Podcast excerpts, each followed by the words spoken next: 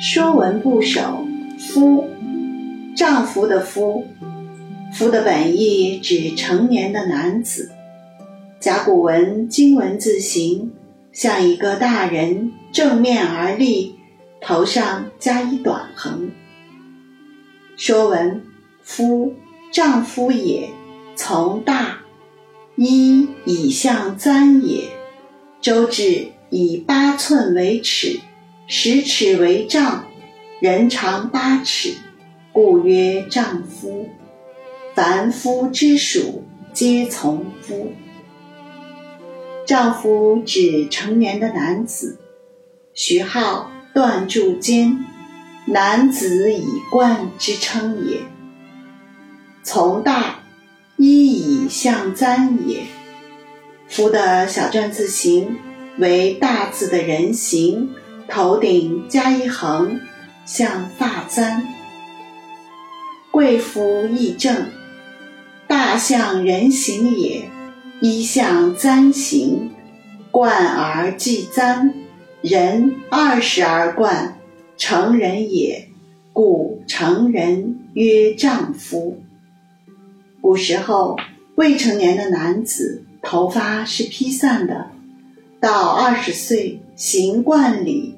束发加冠，用簪子固定，以示成年。周至以八寸为尺，十尺为丈，人长八尺，故曰丈夫。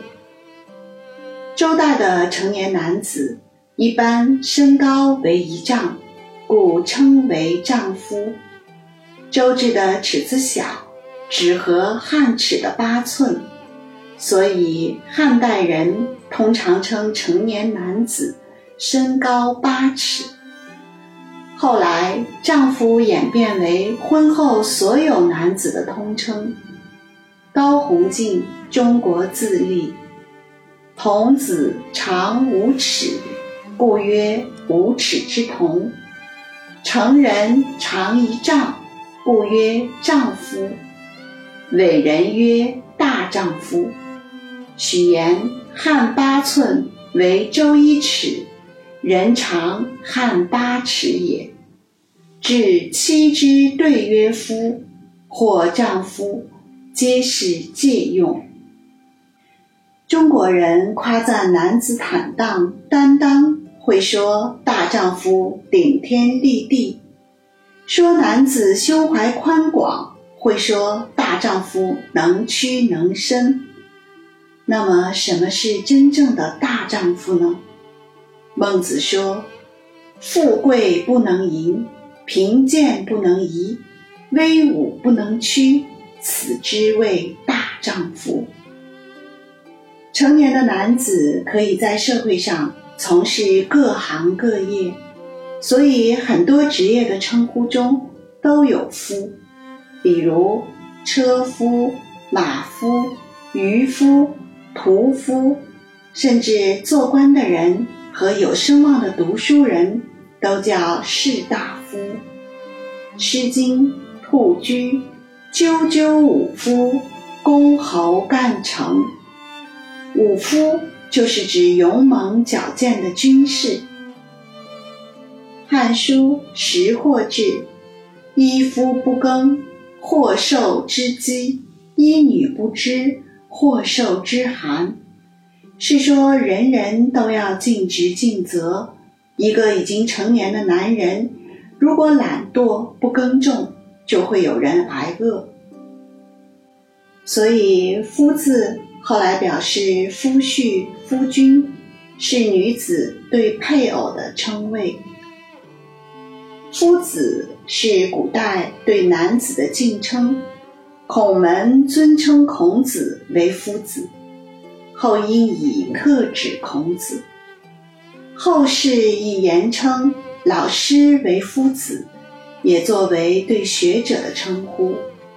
李白诗：“吾爱孟夫子，风流天下闻。”夫又因福作指示代词，如。夫人不言，言必有终。